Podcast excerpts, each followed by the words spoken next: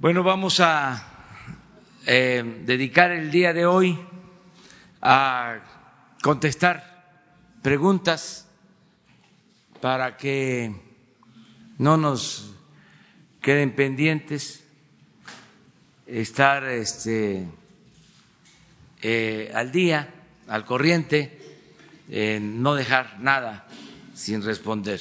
Empezamos por acá.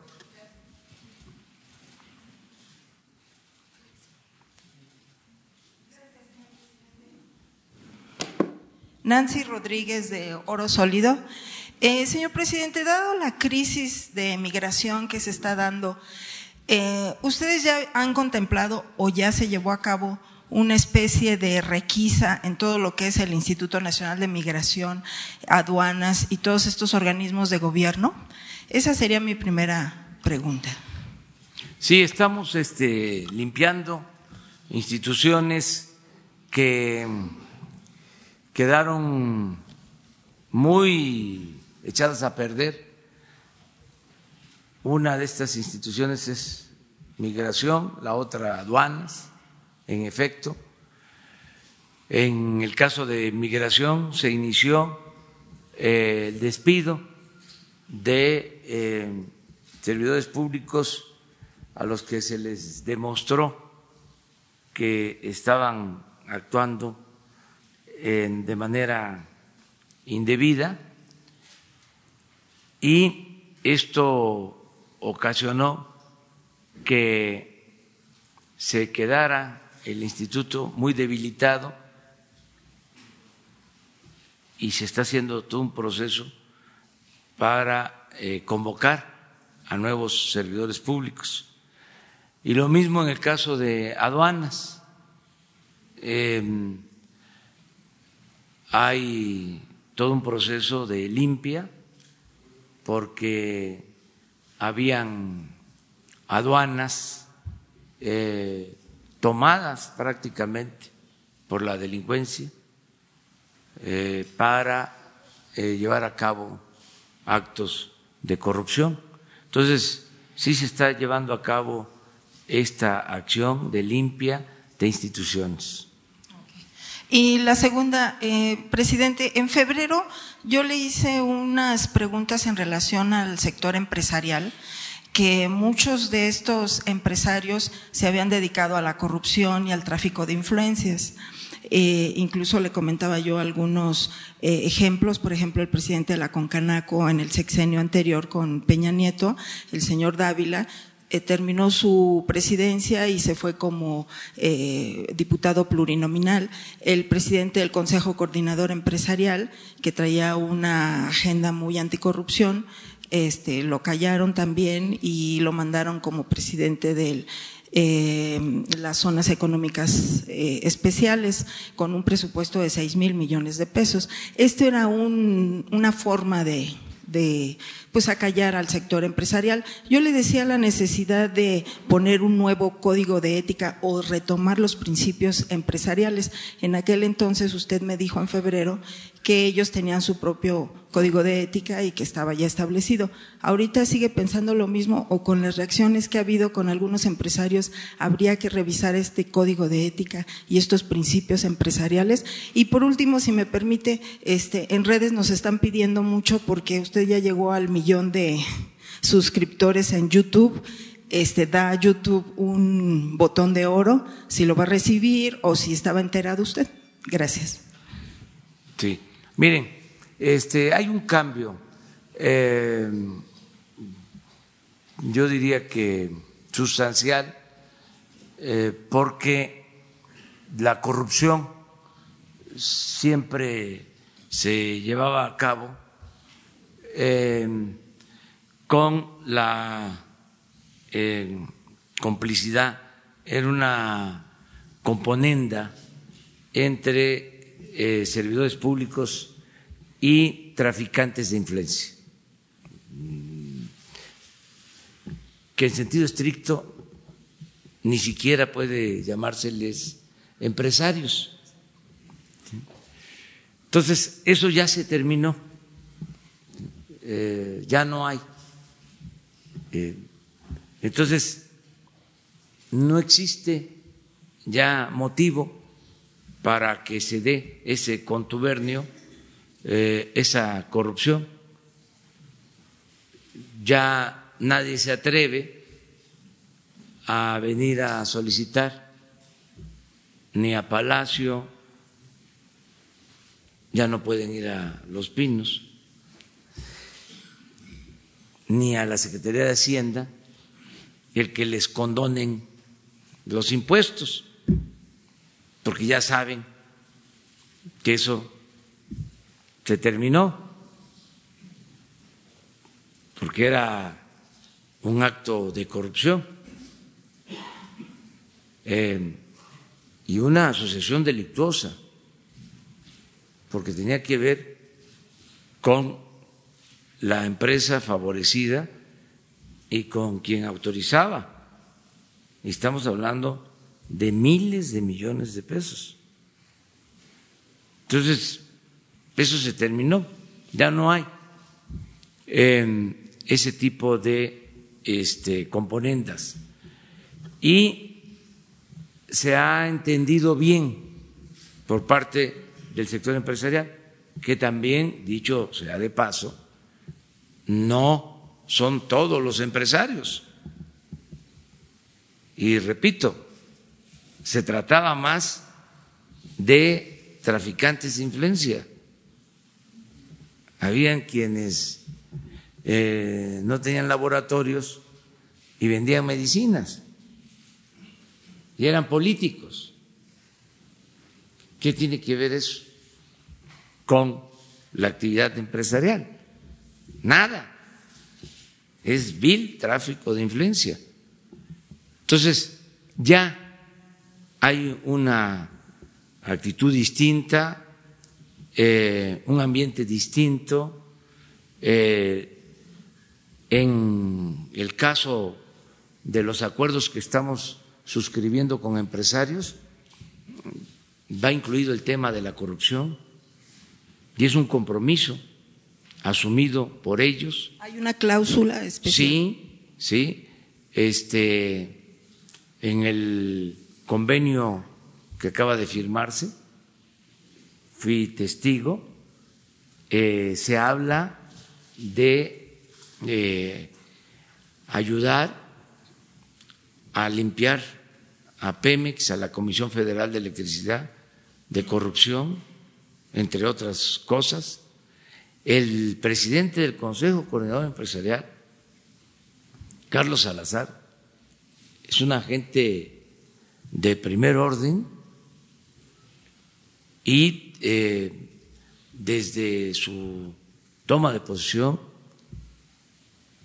planteó dos cosas. Primero, ayudar para que el país pueda crecer a una tasa promedio del 4% anual y eh, ayudar para que se combata la pobreza en nuestro país. Yo le propuse que se agregara lo del combate a la corrupción y lo aceptó. Estamos hablando del presidente del Consejo Coordinador Empresarial, que se ha portado muy bien, que aprovecho para hacerle un reconocimiento. Ahora que enfrentamos esta crisis temporal, transitoria por los aranceles, él se trasladó a Washington con un grupo de empresarios y nos ayudó mucho. Establecieron comunicación con la Cámara de Comercio de Estados Unidos.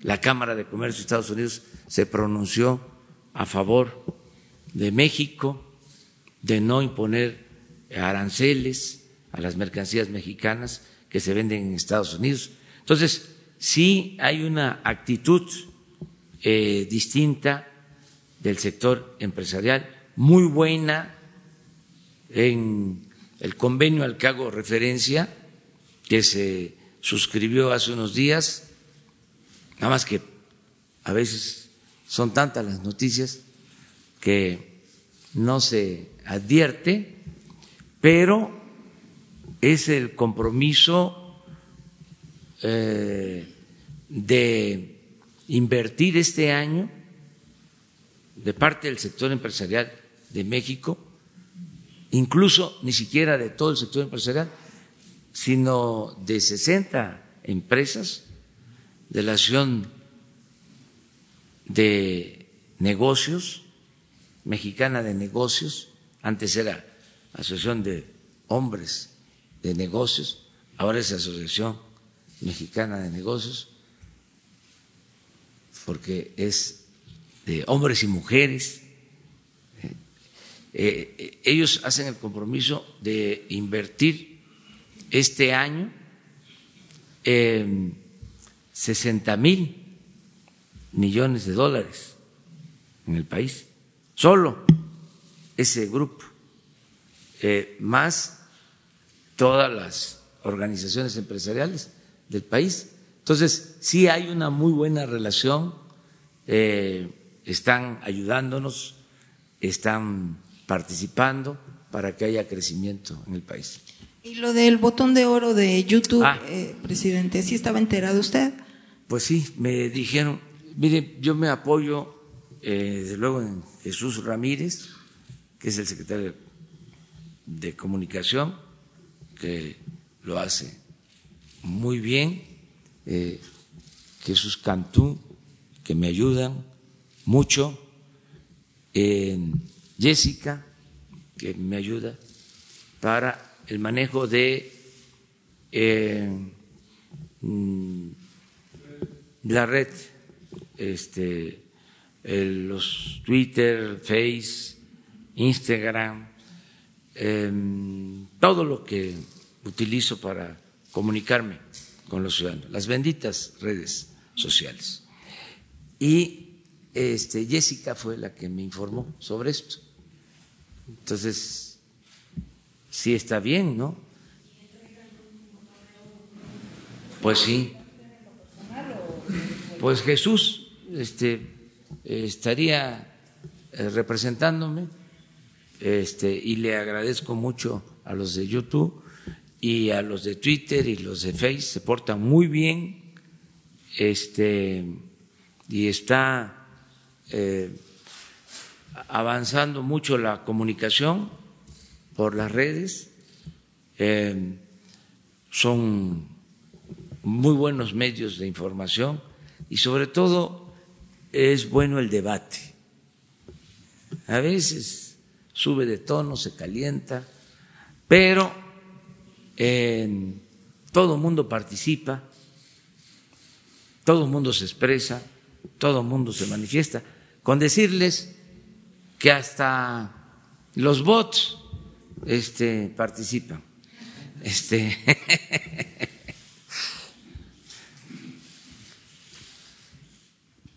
Gracias, señor presidente. Arturo Páramo, Grupo Imagen. Dos preguntas. La primera, publicamos hoy eh, que en el Senado de la República hay una serie de eh, empleados, funcionarios que están ganando hasta más de 150 mil pesos. Eh, al inicio de su administración se había hecho el acuerdo de austeridad también con los, eh, el Poder Legislativo, entre ellos el Senado de la República, y hubo una baja muy importante en su presupuesto. Sin embargo, hoy tenemos registrado que 63 empleados ganan 143 mil pesos, hay uno que gana 151 mil, y así hay gente que gana 143 mil, mucho más de lo que gana usted. ¿Se hará un llamado al Senado de la República para moderar estos salarios de funcionarios del Senado de la República? Ya lo estás haciendo tú, este, como ciudadano, pero tú eres este, la voz del pueblo, tú representas a los ciudadanos, eso es el periodismo. Entonces, yo desde luego que estoy de acuerdo con lo que tú estás planteando, que se revise y que este, tomen nota en el Senado para que eh, no se viole la ley, eh, de acuerdo al artículo 127 de la Constitución, nadie puede ganar más que el presidente de la República. Entonces, si eso se está dando, em, pues es una violación a la Constitución.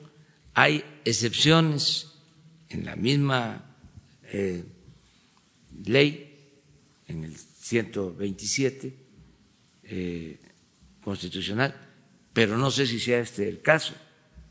Este, son funcionarios, son trabajadores, sobre todo son eh, gente que ya trabajaba en el servicio legislativo. No son recién llegados, eh, son gente que trabaja ya servicios de carrera. Sí, pero este son disposiciones legales nuevas que afectan a todos. Sí, y que son de aplicación general. Solo este, cuando se trata de cuestiones técnicas especializadas, como lo establece el mismo artículo de la Constitución. La segunda, señor, eh, ayer eh, se entrevistó aquí también al senador Ricardo Monreal y él hacía una eh, petición de que en caso de que se lleve a cabo una consulta de revocación de mandato, no se hiciera en la misma fecha que la elección federal para que su nombre no apareciera en una boleta o en un conjunto de boletas. ¿Usted estaría en, acuerdo o desacuerdo con esa postura del senador Monreal? Qué bien que me pregunta eso, porque em, me da oportunidad de dar una respuesta.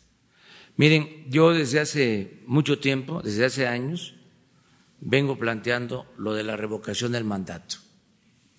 Lo he escrito, está en mis libros, no solo en el último libro, sino en los anteriores, porque pienso que en la democracia el pueblo pone y el pueblo quita, y no debe de eh, soportarse a una mala autoridad.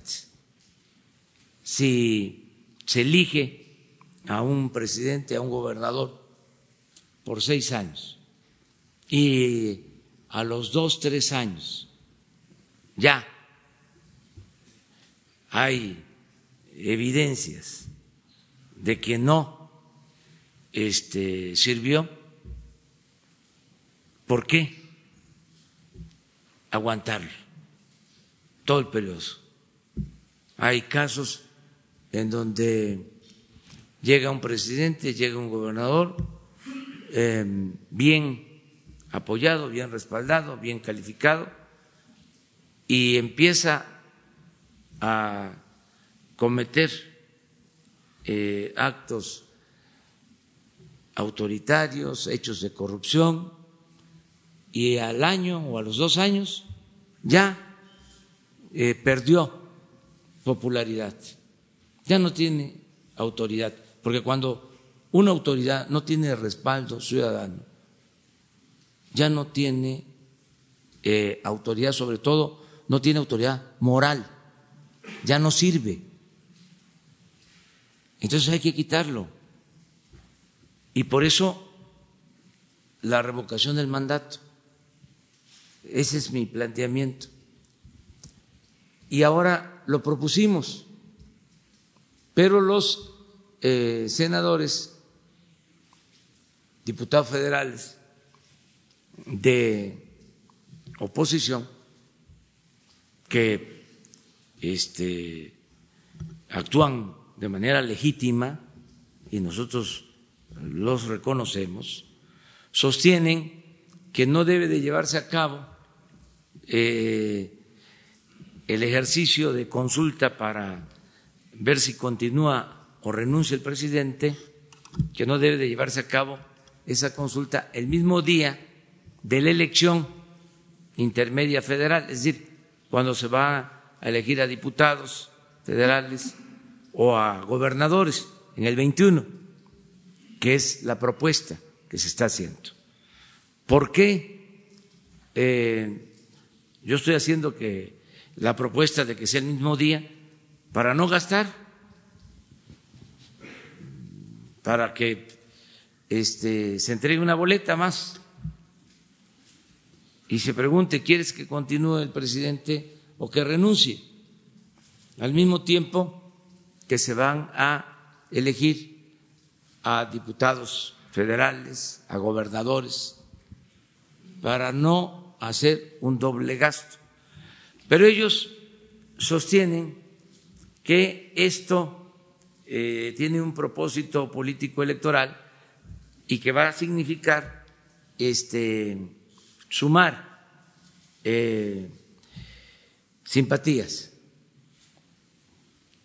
y que va a favorecer a un partido, al partido al que yo pertenezco, pero que tengo licencia, porque yo ya no estoy actuando eh, como militante, dirigente de un partido. Yo eh, tengo la responsabilidad de representar a todos los mexicanos. Entonces, eh, que por eso no aceptan este, la reforma. Se necesitan dos terceras partes, no es mayoría simple eh, para poder reformar la Constitución. Y se está eh, debatiendo este asunto en este periodo extraordinario. ¿Qué propongo? A ver si se acepta. Primero, que no se gaste más, que el mismo gasto que se contemple para el 21 incluya también lo de la consulta para la revocación del mandato. Y que si no se acepta hacerla el mismo día de la elección federal, que sería lo mejor, que es un solo ejercicio, que se adelante sin costo adicional la consulta para la revocación del mandato. Y estuve viendo y de suerte, porque en la política, figúrense que la suerte cuenta mucho, este, la fortuna, decía Maquiavel, la política es virtud y fortuna, virtud y suerte. Pues eh, estoy proponiendo el 21 de marzo del 21, el 21 del 21, el 21 de marzo del 21. ¿Y qué creen? Es domingo, cae domingo. Ese sería un buen día. Ya está, adelantamos los tiempos. ¿No caería dentro del proceso electoral, perdón, en las fechas del proceso electoral? No, por no es el mismo día.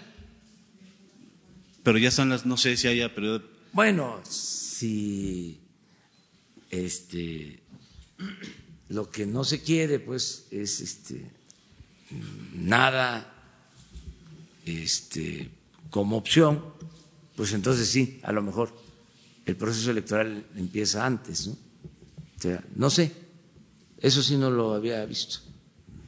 Eh, pero yo propongo el 21 del 21. 21 de marzo del 21, domingo, consulta, ¿quieres que continúe el presidente o que renuncie? Entonces, esa es la, la propuesta eh, alternativa, ¿no? A ver si se, si se acepta. Eh, buenos días, presidente. Yo le quiero hacer una pregunta sobre eh, las grandes empresas, eh, especialmente del sector energético, que evaden impuestos. En el Heraldo de México traemos una nota sobre una que se llama Oro Negro, que evadió impuestos en 2014. le quería preguntar si usted conoce, incluso ya Hacienda ya interpuso una demanda a la Fiscalía sobre este tema. Si conoces de este tema y cuántas situaciones, cuántas empresas están en esta situación de evadir impuestos. Mire, este sí conozco en general el tema. Es una empresa que tiene eh, juicios, eh, que tiene eh, demandas en Pemex y con otras empresas. Por eso no quiero dar ninguna opinión, porque son asuntos judiciales. No quiero este, que lo que diga vaya este, a perjudicar ni en un sentido ni en otro. O sea, no opino. Lo que sí es un hecho es que eh, muchas empresas no pagaban impuestos. Y hay deudas de grandes empresas que no están al corriente en sus pagos de impuestos. Y aprovecho para exhortarlos a que eh, paguen sus impuestos. Ya cambió em, el régimen, ya em, no se van a condonar impuestos. Y esto no es este año. No se va a condonar impuesto en todo el sexenio si la gente eh, así lo decide, hablando de la consulta sobre la revocación del mandato. Mientras yo esté, no hay condonación de impuestos. Se me hace muy injusto que pague impuesto la gente más humilde cuando compra una mercancía, va incluido un impuesto.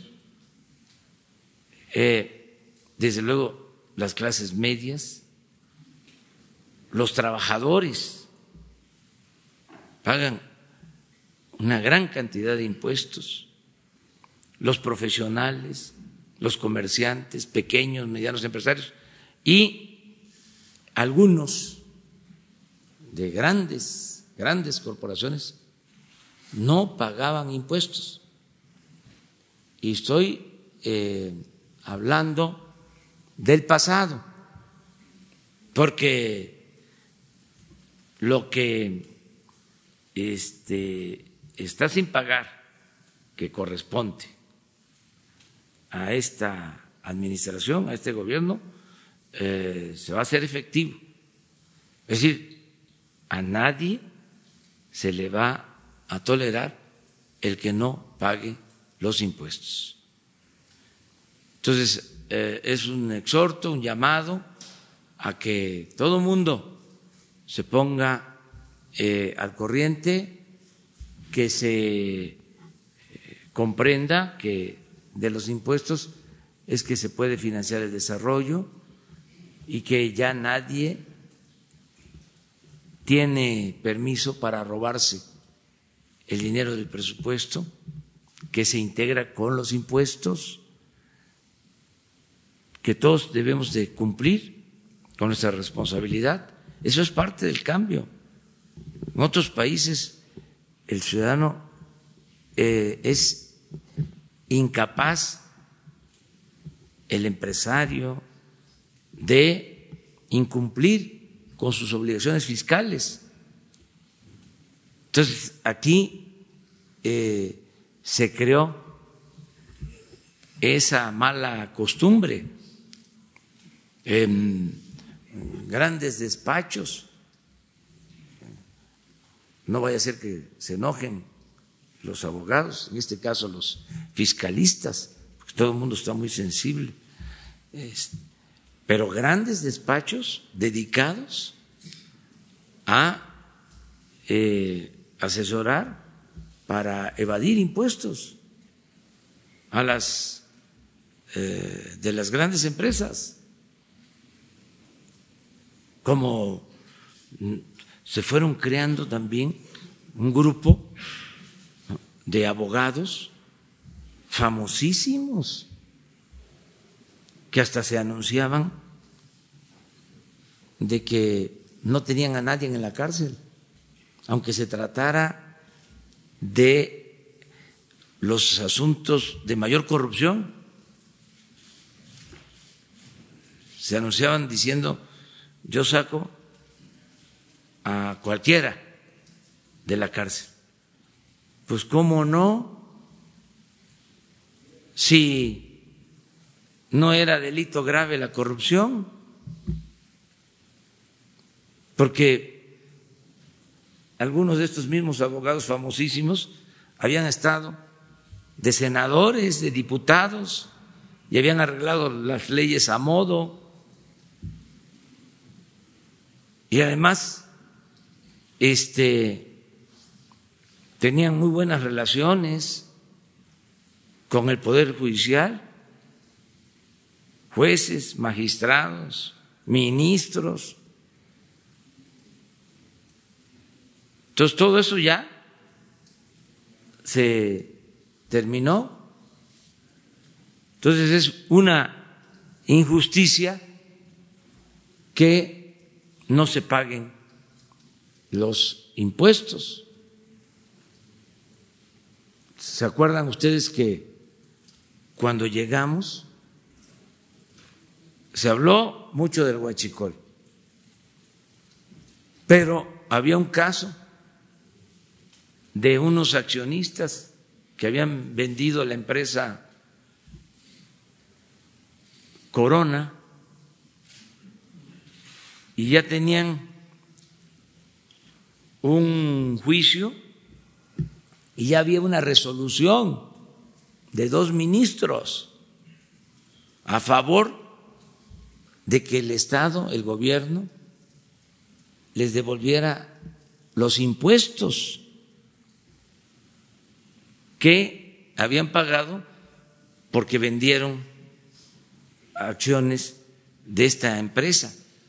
Pero estamos hablando de miles de millones de pesos. Afortunadamente, otros ministros, eh, ante el planteamiento que les hicimos, revocaron, cambiaron esa resolución. Pero estamos hablando, no sé, como de 20, 30 mil millones de pesos. Un golpe.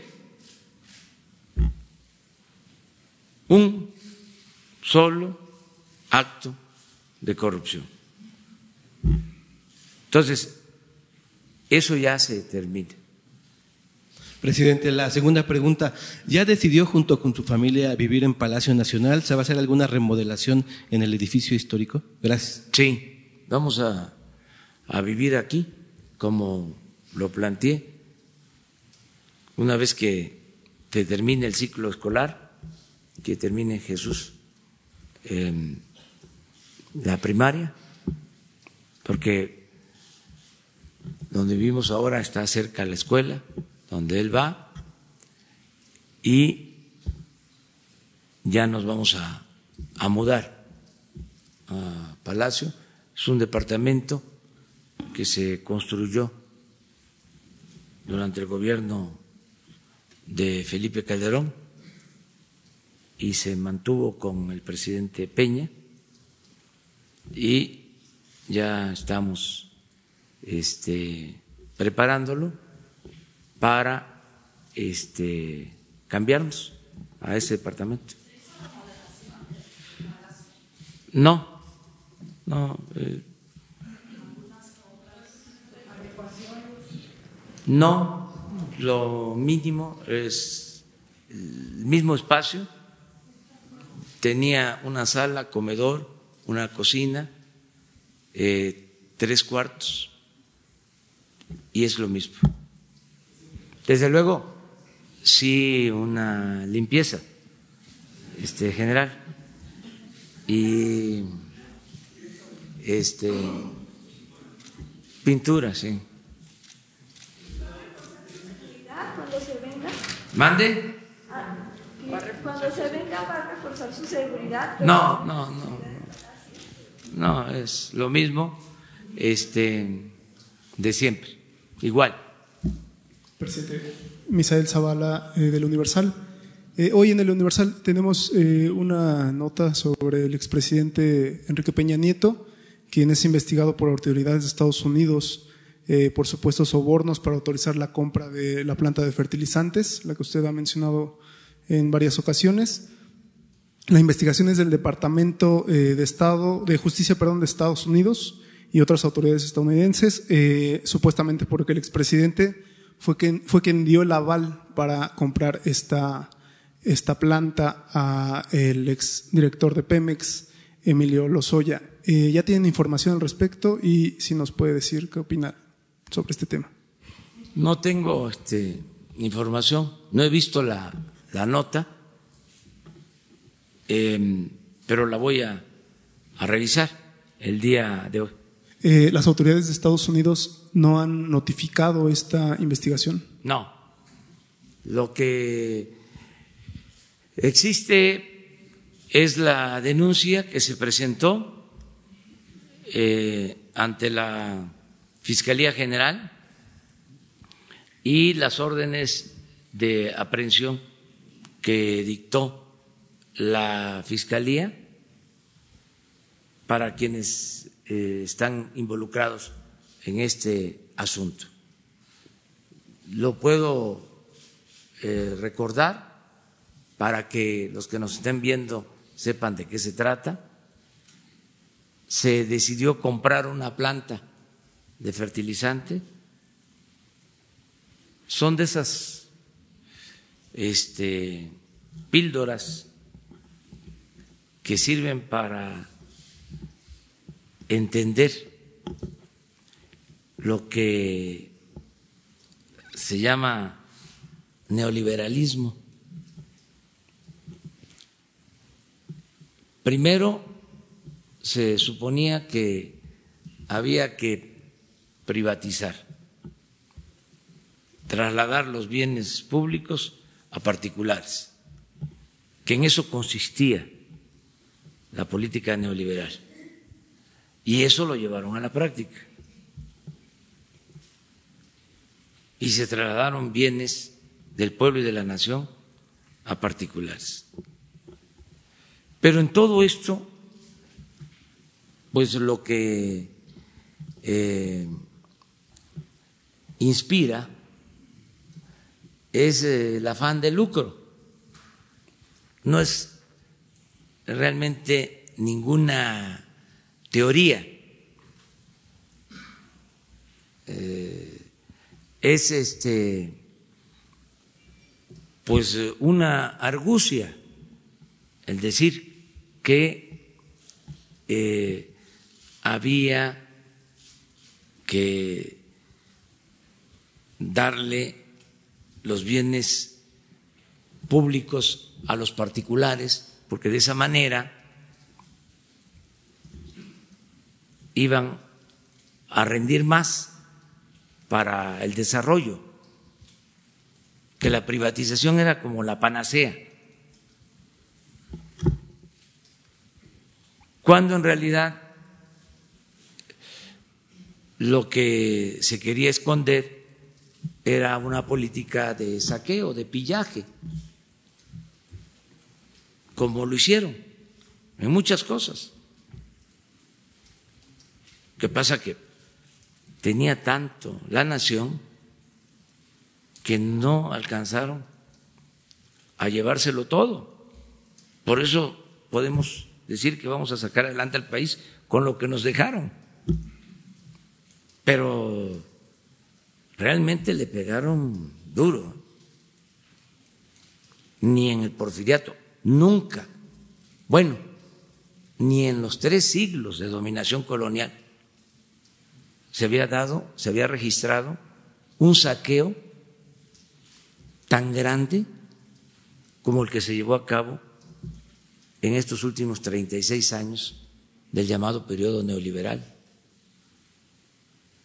Y fue pues toda una operación de Estado. Vean cómo dejaron la Constitución. Ahora, los cambios que se están dando, este, van en otro sentido, porque ajustaron el marco legal.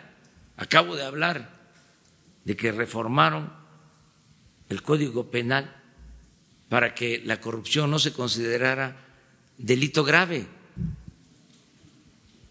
Adecuaron todo el marco legal para el saqueo. Bueno, pero como en el fondo lo que prevalece es el afán de lucro, fue lo que dominó durante todo este periodo,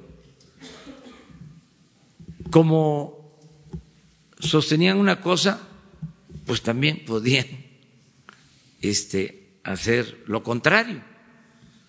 Esta planta la privatizan primero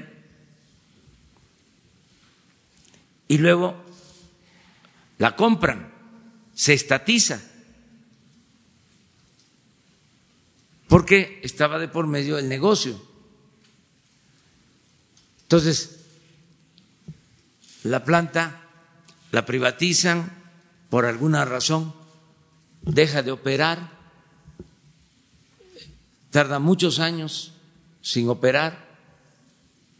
Acabo de estar en Camargo y fui a ver una planta también de fertilizante que lleva 16 años parada. Entonces, pasa lo mismo con esta planta de pajaritos en Coatzacoalcos y ya estaba pues en ruinas. Entonces, en el marco, para que no se nos olvide, del llamado Pacto por México, ¿se acuerdan de eso, verdad? ¿O ya se olvidó? Que se firmó un convenio, un acuerdo, se decide comprar la planta, que repito, estaba en desuso. Y se pagan cerca de 400 millones de dólares.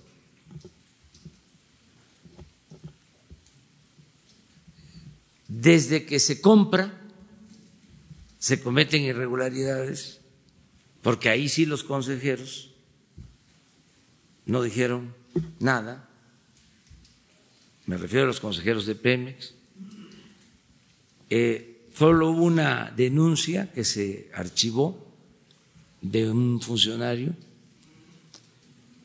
y luego en el Congreso sí. Em, se hicieron auditorías. Además de la compra, eh, se otorga un crédito para hacer la planta, porque la planta antigua ya no pudo repararse, pues eran fierros viejos. Dicen que cuando quisieron vender la planta, a una empresa extranjera, su diagnóstico fue de que pues había que venderla pero como chatarra. Entonces, se hace de nuevo la planta y se destinan otros 400 millones de dólares más. El caso es que hay una deuda de cerca de mil millones de dólares. Y la deuda fue financiada por la banca de desarrollo.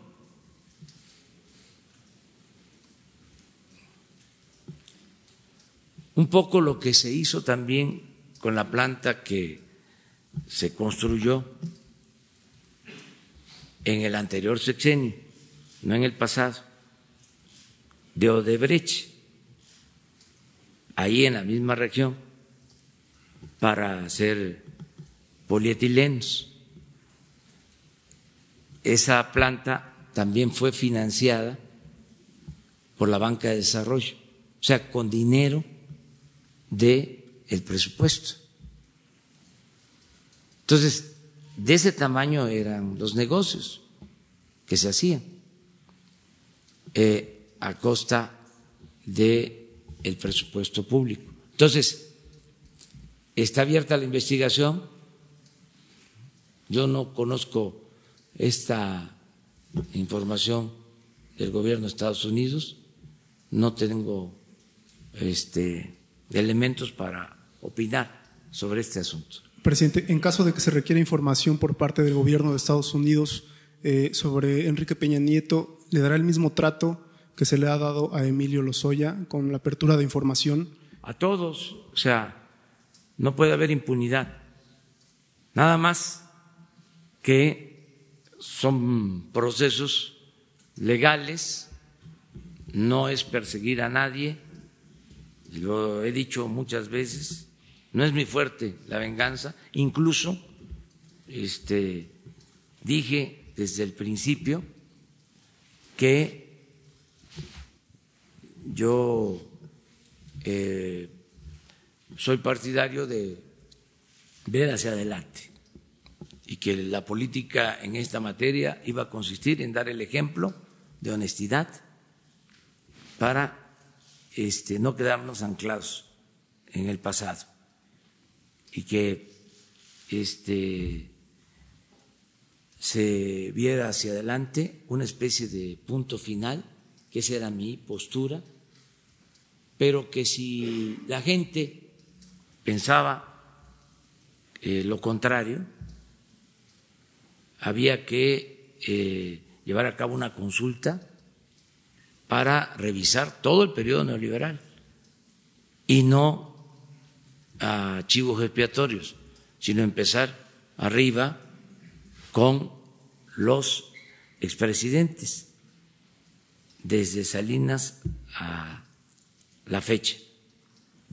Y como usted lo explica, eh, digamos, fue una eh, compra, incluso con la deuda que se adquirió, eh, seguramente pasó por las manos del, del expresidente Enrique Peña Nieto esta información.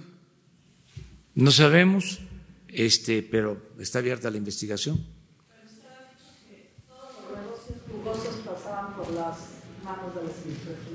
Pues este, esa es una regla general. O sea, eh, es muy difícil que el presidente de la República no se entere de un negocio de esa magnitud. No, como tampoco Calderón en otros asuntos, o Salinas, el padre de la desigualdad moderna. Entonces, si a esas vamos, pues este vamos a preguntarle a la gente.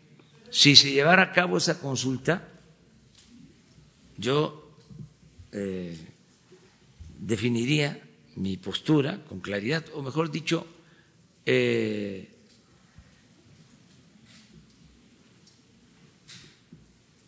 volvería a decir lo mismo, ratificaría lo mismo, de que soy partidario de que se vea hacia adelante y que este, no nos metamos en eso.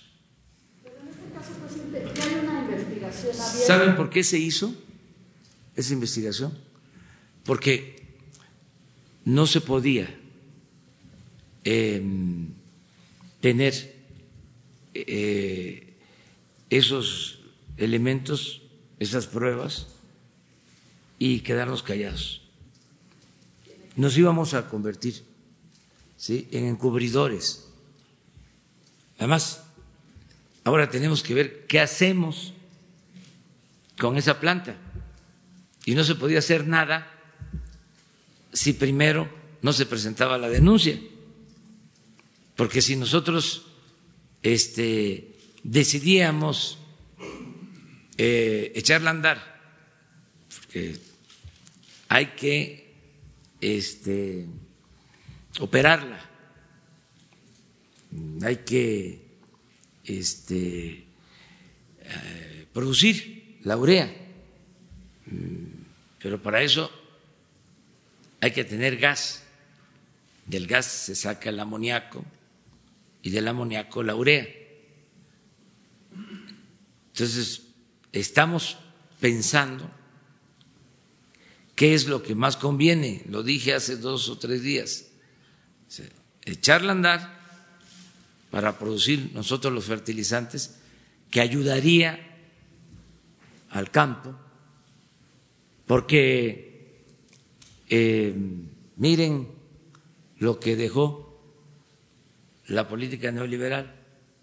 Ofrezco disculpas a los este, adversarios, a los que piensan de manera distinta, que no les gusta que yo recuerde estas cosas.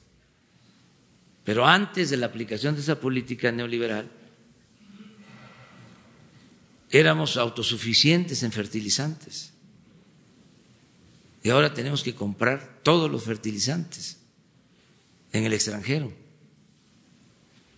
Entonces, eh, si no tenemos los fertilizantes, tampoco podemos aspirar a la autosuficiencia alimentaria.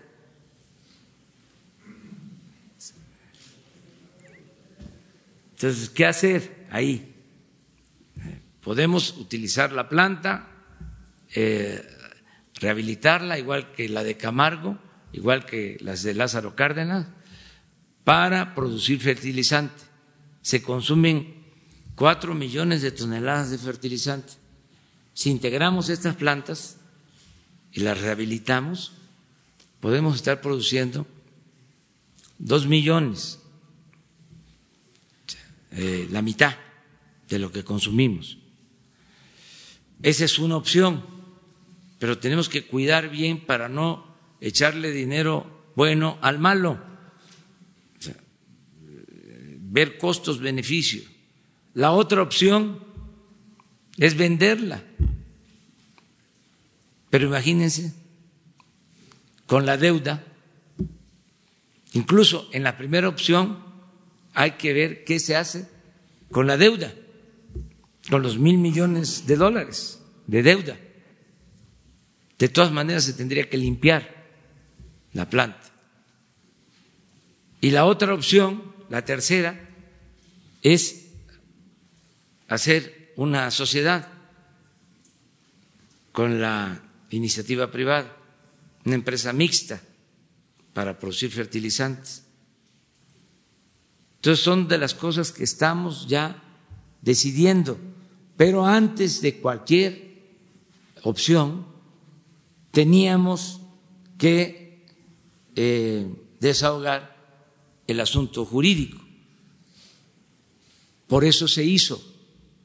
No es que este, incumplimos con el compromiso de no llevar a cabo eh, eh, ninguna acción judicial.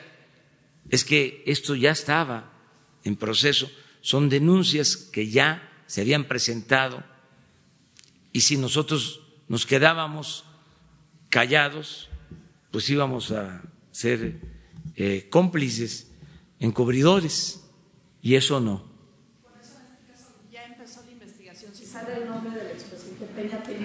Lo que salga. Lo que salga.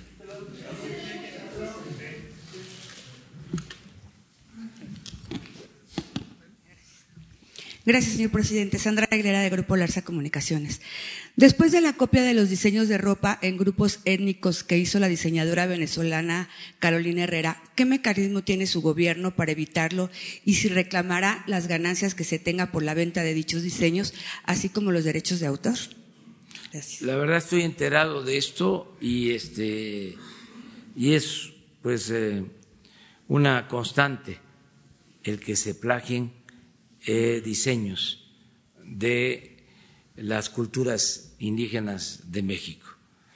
Eh, esto ya se ha denunciado en otras ocasiones, pero lo está atendiendo la Secretaría de Cultura le voy a pedir que nos presente un informe, porque también yo no puedo eh, contestar todo.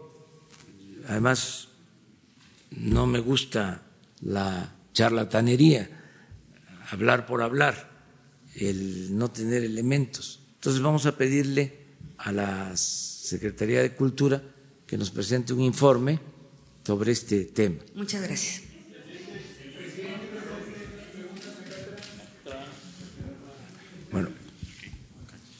Señor presidente, Jaime Hernández de Bajo Palabra.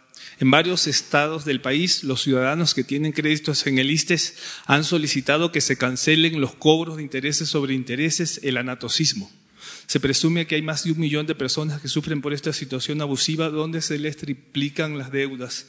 Han protestado en Guerrero, Hidalgo, Coahuila, solicitando la cancelación del anatocismo de los créditos del ISTES. La pregunta es si existe por parte de su gobierno un plan y la disposición para abolir el anastosismo de los créditos del ISTES? Y de ser así, ¿cuál sería la propuesta? Miren, es buena la pregunta porque me da oportunidad de informar que envié un escrito al Consejo de el Infonavit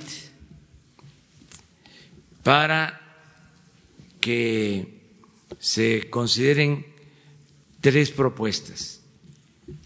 Esto es Fobiste, lo que me estás planteando, pero si se aplica en el caso del Infonavit, tendría también aplicación para el Fobiste.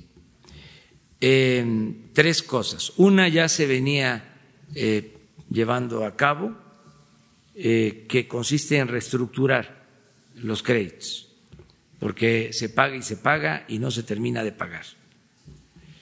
Entonces, eh, vamos a profundizar más en las reestructuras de los créditos del Infonavit para favorecer a los trabajadores. Eh, lo segundo es que van a haber quitas. Se está definiendo ya un porcentaje.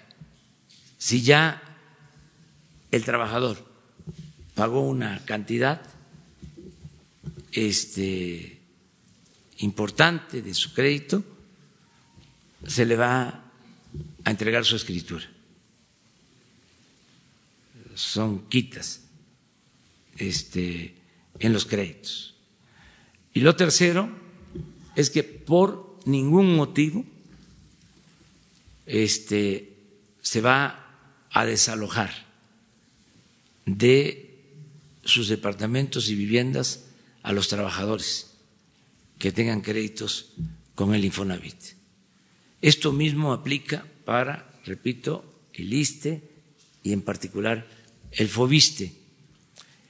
Hoy les voy a dar a conocer la carta, el escrito, este, a través de Jesús, para que si se aprueba en el Consejo del el Infonavit, se presente el plan para los que tienen estos créditos.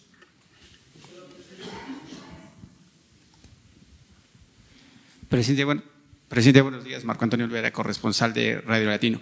Presidente, a su llegada al gobierno de México, usted se convirtió en un acérrimo combatiente de, em, de la corrupción, pero también sigue el neopotismo operando en su gobierno. Le pongo un ejemplo. Irma Heréndida Sandoval Ballesteros es actualmente secretaria de la Función Pública, pero su hermano Pablo Almícar Sandoval es superdelegado en su gobierno en el estado de Guerrero y quien aplica los programas sociales de la 4T. ¿Qué pasa, presidente? El nepotismo también es corrupción. ¿Cuál es el rumbo con ese tema? Y digo, hay cientos de mexicanos que pueden desempeñar esos puestos. Bueno, en este caso no creo yo que haya eh, nepotismo, porque son este, funciones distintas. De todas maneras, hay que verlo de conformidad con la ley. Según mi criterio, no existe este nepotismo. Pero también quiero informarles que la secretaria de la Función Pública, Irma Heréndira Sandoval, este, tiene ya un escrito de mi parte para que se excuse sobre cualquier investigación que deba hacerse si su hermano eh, comete un acto de corrupción o debe de ser sancionado. O sea, ella no podría este, intervenir en ninguna investigación. Eh, esa es la respuesta. De todas maneras, sería bueno saber si dos hermanos en áreas distintas del gobierno pueden trabajar o no. Sería bueno saber y no no lo este, afirmo porque no lo tengo claro si en este caso está este, eh, prohibido o no está permitido. Eh, pero mañana lo vamos a, a saber aquí. Y un tema sobre historia, presidente de México. En el Panteón Civil de Cuautla, Morelos, donde por primera vez fue sepultado el cuerpo del general Zapata en 1919, está abandonado, pese a que es un panteón del siglo XVI al XVIII, y además diseñado por el artista Manuel Tolsá. ¿Qué hará su gobierno para restaurar este sitio arquitectónico? Pues es un lugar importante para la historia de México, y sin la historia, pues México no existiría. Y también con respecto al expresidente Porfirio Díaz, que hay que decirlo, fue un tirano con los mexicanos durante los más de 30 años de gobierno. Pero también hoy, hay que decirlo, en sus acciones como gobierno que representa usted en México, ¿qué hará con, con los restos? O si, si tiene planeado regresar los restos del general a México, que, finalmente siguen ahí en el Panteón de Montparnasse en París. Bueno, acerca de lo primero, vamos a pedirle al Consejo de la Memoria Histórica que vea lo del el Panteón de Cuautla. Y tiene razón. O sea, hay que este, conservar eh, todos estos centros eh, que son patrimonio histórico del país, eh, todos estos edificios, en este caso estos panteones. Vamos a, a, a ver eh, lo del panteón, donde está eh, enterrado donde se sepultó a Emiliano Zapata, Cuautla. Además, ahí están sepultados otros dirigentes importantísimos. Ahí se dio el llamado sitio de Cuautla. Ahí la gente defendió a Morelos este, contra los realistas. Ese es un hecho histórico importantísimo. Hay hasta un verso, si mal no recuerdo, que dice eh, de ese entonces, de ese sitio, dice, por un soldado eh, eh, doy un real, por un este, oficial un tostón, por mi general Morelos doy todo mi corazón. ¿Eh? Algo así.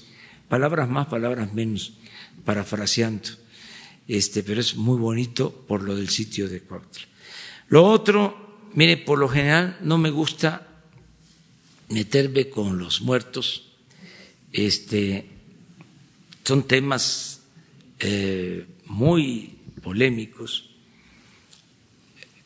pero no tendría yo, la verdad, ningún inconveniente eh, si se planteara traer los restos de eh, Porfirio Díaz, siempre y cuando eh, lo solicitaran familiares, eh, hubiese un acuerdo en general Sí me gustaría que de hacer eh, esto eh, se pudiesen traer restos de revolucionarios que lo enfrentaron a él.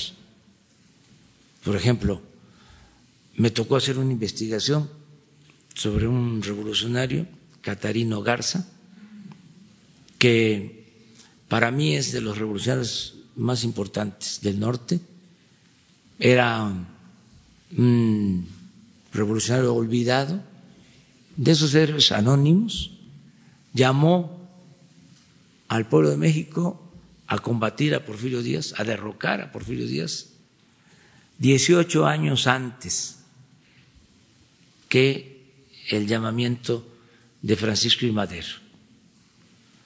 Y este organizó una guerrilla y fue perseguido por los Rangers de Texas, por el ejército de Estados Unidos, por el ejército mexicano, en aquel entonces comandado por Bernardo Reyes, que era el representante de Porfirio Díaz desde Nuevo León y el encargado de atender todo el norte del país. Y de repente desapareció Catarín.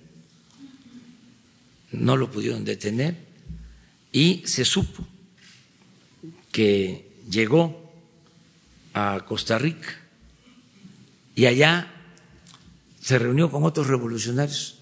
Allá conoció a Antonio Macedo, que luchaba por la libertad de Cuba, porque en ese entonces todavía Cuba eh, pertenecía a España.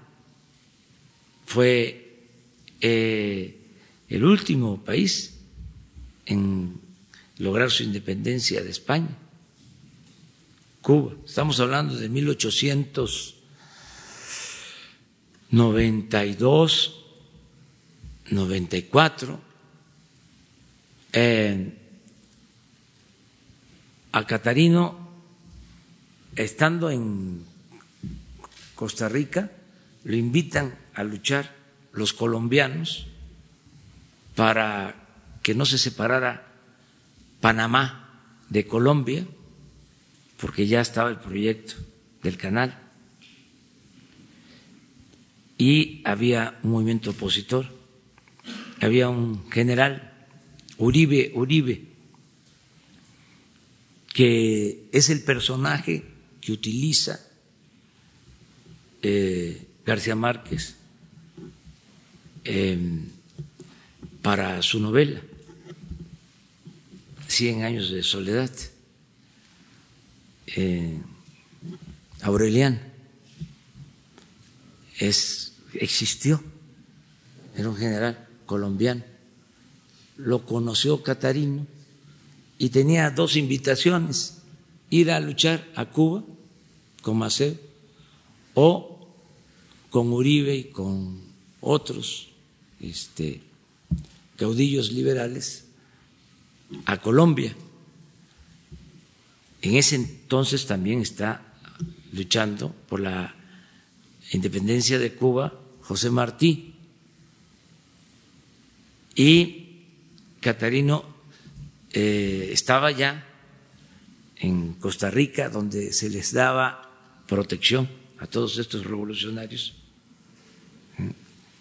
Eh, y el propósito era ayudar en Colombia o ayudar en Cuba a la libertad de esos pueblos para que al triunfar ellos le ayudaran a él a enfrentar a Porfirio Díaz. Escribió desde allá, desde Costa Rica, un libro que se llama El zar de Rusia, en contra de Porfirio Díaz. Entonces decide irse a Colombia y en un puerto que se llama Bocas del Toro, en un desembarco, él a cargo de un grupo guerrillero es asesinado y es enterrado en una fosa común y ahí están sus restos. Entonces, si se traen los restos del general Porfirio Díaz, que este, yo no lo vería mal, ¿sí?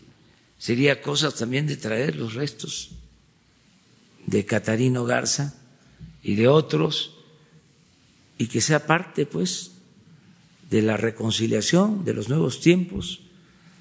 Este, por eso es muy buena tu tu pregunta, este, y que cada quien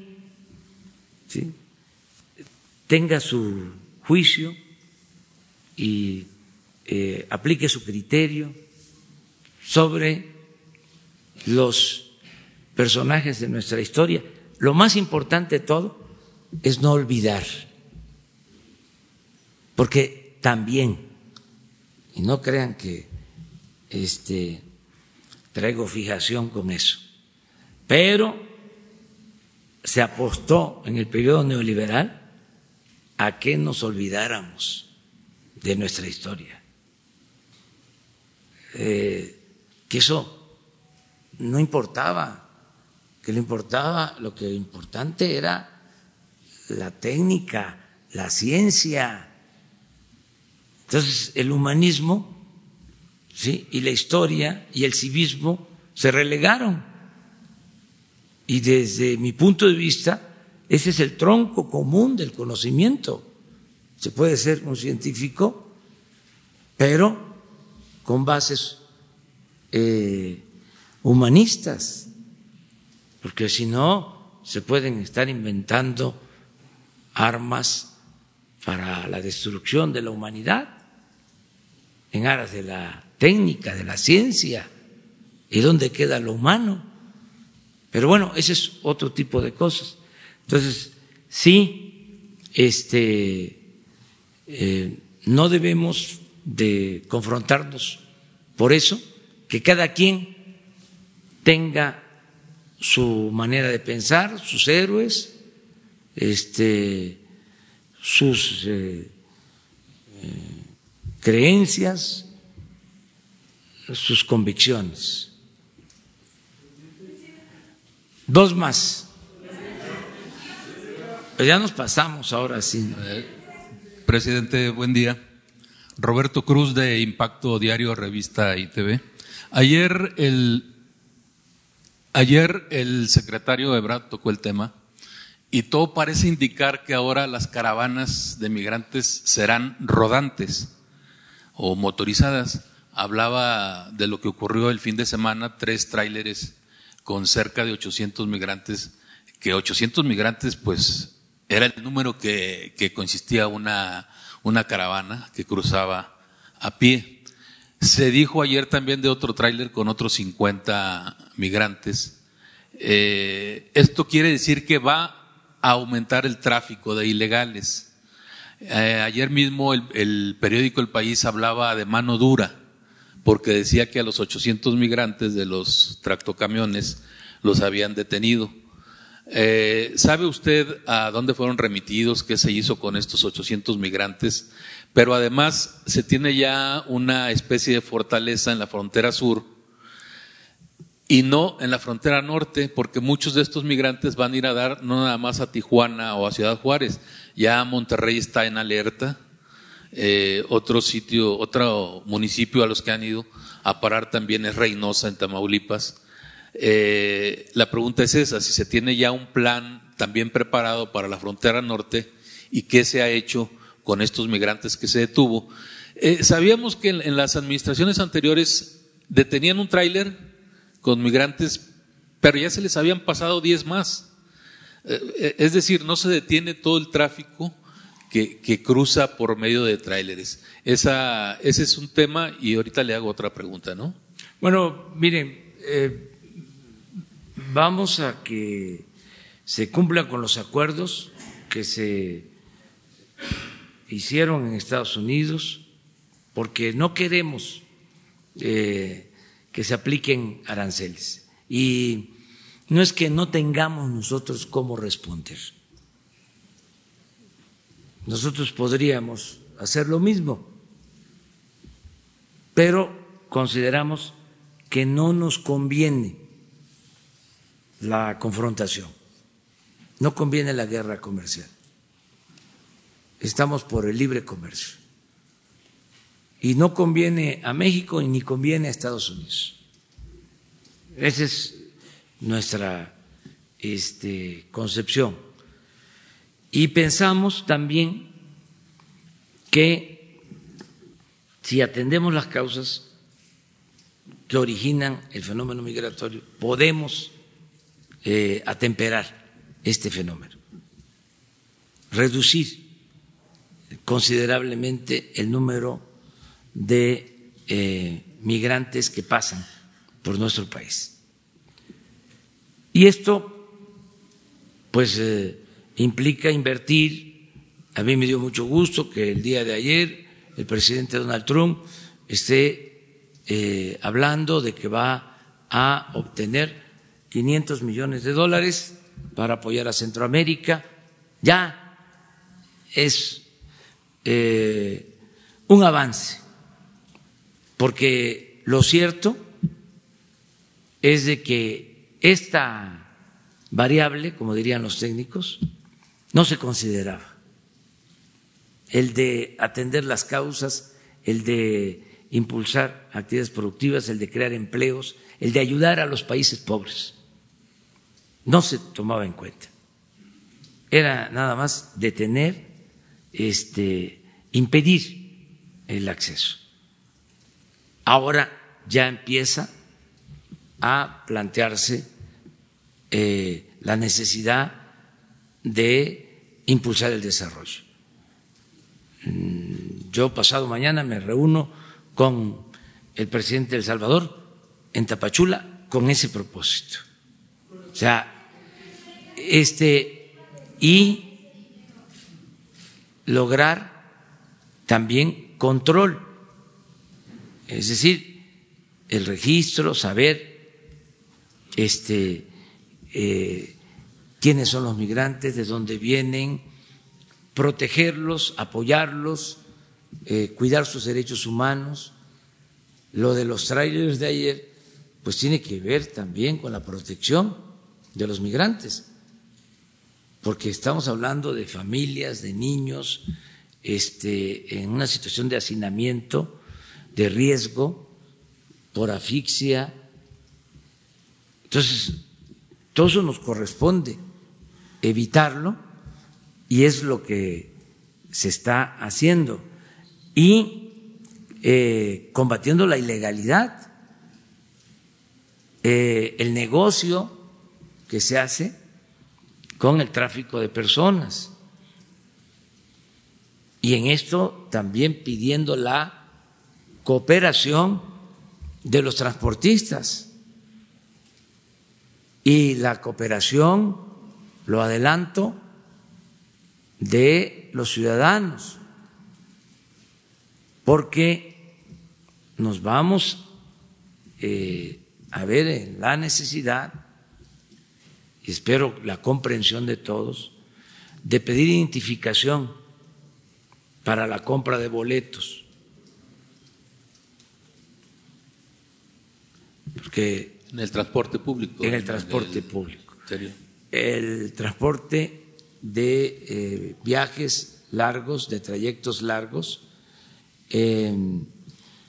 porque está demostrado, se eh, tienen pruebas de que en un camión de pasaje, un porcentaje considerable, este, eh, viaja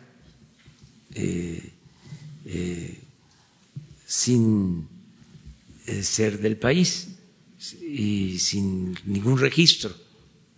Entonces, vamos a poner orden en eso. Entonces, que nos ayude la gente mostrando pues, su credencial para que haya más control, porque lo que utilizaron como argumento o como excusa para la este, amenaza de aplicar los aranceles, entre otras cosas, no solo fue el incremento del número de migrantes, sino presentaron unos videos de unos autobuses que este, pasaron pues, por todo el país, desde Tuxtla hasta la frontera, este, con migrantes. Entonces, todo esto eh, tenemos que buscar la manera de resolverlo. ¿Tienen vigilada la famosa bestia, el ferrocarril? Sí, todo eh, se está viendo. Yo eh, les propondría que nos informaran los de la comisión, creo que lo van a hacer el viernes, para ver el avance que se tiene en cuanto a esto. Presidente, la segunda pregunta es, a poco más de seis meses de su gobierno y casi un año de su victoria electoral, 1 de julio, dos sectores de la sociedad parecen decepcionados, la cultura y la ciencia. Temen de todo, temen falta de recursos, eliminación de programas, así como recorte de personal. Por ahí alguien proponía hace algunos días la desaparición del FONCA. Eh, conozco a una ex legisladora que peleó mucho el año antepasado, Montana por la cuestión de la ciencia. Eh, fui con ella incluso a la Cámara de Diputados, pero no creció el tema. Eh, el gremio cultural y científico considera vital para el desarrollo de un país estos dos aspectos, la ciencia y la cultura. ¿Tiene el gobierno federal alguna esperanza para estos sectores de que no será así como se les ve el panorama o de que serán realmente temas prioritarios? Es que todo es eh, relativo porque habría que definir qué entendemos por cultura. Porque si se trata de apoyo a la cultura, les podría decir que nunca se había apoyado tanto a la cultura como ahora, en mi concepción de cultura. Porque la cultura es lo que tiene que ver con los pueblos. Y nunca los pueblos originarios, los integrantes de nuestras culturas, habían sido eh, atendidos como ahora. Imagínense que todos los programas sociales, eh, el objetivo preferente son los pueblos indígenas, que es la verdad más íntima de México. Es lo más importante culturalmente hablando. Entonces depende qué concepción tenemos acerca de la cultura. Entonces hay muchas interpretaciones, como se habla de la política, el arte, la ciencia de gobernar, este, la política que significa optar entre inconvenientes, la política que se inventó para evitar la guerra, la política que es historia, en fin, tantas definiciones. Entonces, depende eh, cómo se ve. Y lo mismo en la ciencia. Si hablamos de la burocracia que existía, enquistada en el CONACIT, con todo respeto, y no generalizo, pues entonces que se daban la gran vida, no investigadores necesariamente, sino políticos y burócratas encargados de el fomento a la ciencia, pues entonces sí, ellos están molestos y deben de estar este, desencantados. Y no solo eso, disgustados. Pero si vemos las cosas desde otro punto de vista, pues vamos a poder eh, subrayar, destacar que por primera vez en mucho tiempo el CONACIT es manejado por una mujer investigadora, Premio Nacional de Ciencia, por primera vez. O sea, que surge de ahí, que es una científica con un reconocimiento nacional, una profesional, una mujer honesta. Claro, como no pertenece a el grupo que dominaba y que se repartían los bienes entre ellos, pues entonces este, hay esa campaña de que no nos importa la ciencia, de que no se les da a los niños para ir a los concursos este, de matemáticas, toda esa eh, situación que se ha venido creando. Eh, pero bueno, depende de cómo se vean las cosas. Yo eh, estoy muy satisfecho con lo que está haciendo el CONACIT y con lo que se está haciendo en la ciencia.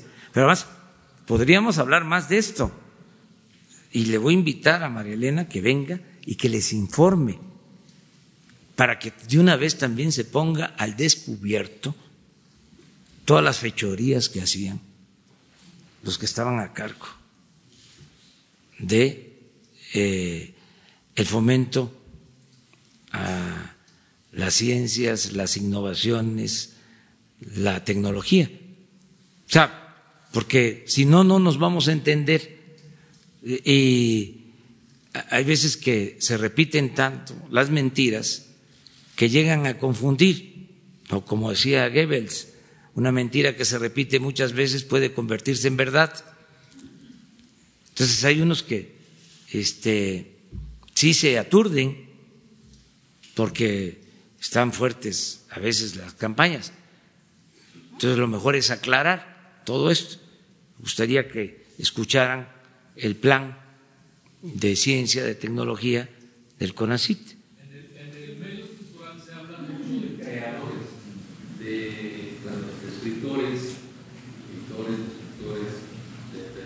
¿Considera que esto que pasa en el, CONACYT ha ocurrido también en organismos que apoyan a escritores, por ejemplo?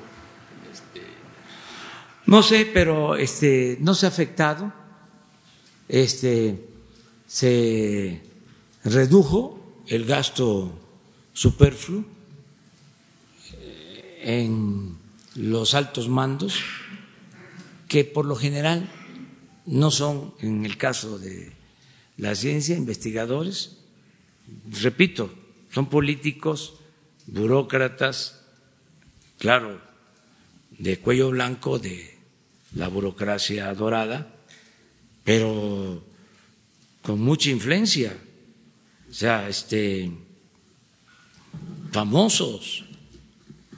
Y sí, este, eh, hacen ruido. Eh, eh, pero eh, hay que actuar con la verdad y, también, que es muy interesante, polemizar, debatir sobre estos temas. Por ejemplo, esto ya lleva a que venga María ¿sí? y que explique ¿sí? aquí su plan y que dé a conocer si hubo reducción, en dónde hubo reducción, a quién se le quitó las becas, ¿sí? cómo se está apoyando a la ciencia, ¿sí? por qué no se está apoyando a la ciencia, como se dice. O sea, que explique bien de que existía un grupo, ya no puedo hablar como antes, este, me tengo que autolimitar, pero este que dominaba ahí, ¿sí? Y hacían lo que querían, de eso no tengo duda, no tengo duda. Este, pero bueno, vale más que ella nos exponga sobre este asunto.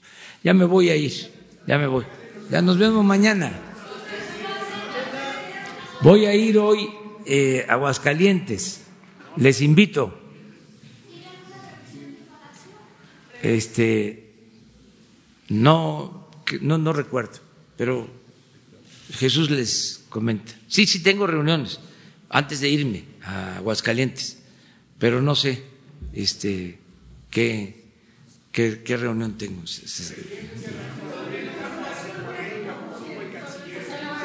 Ah, pues sí, este, si quieren mañana lo vemos, nos, nos da tiempo, ¿sí? Mañana te contesto. Muchas gracias.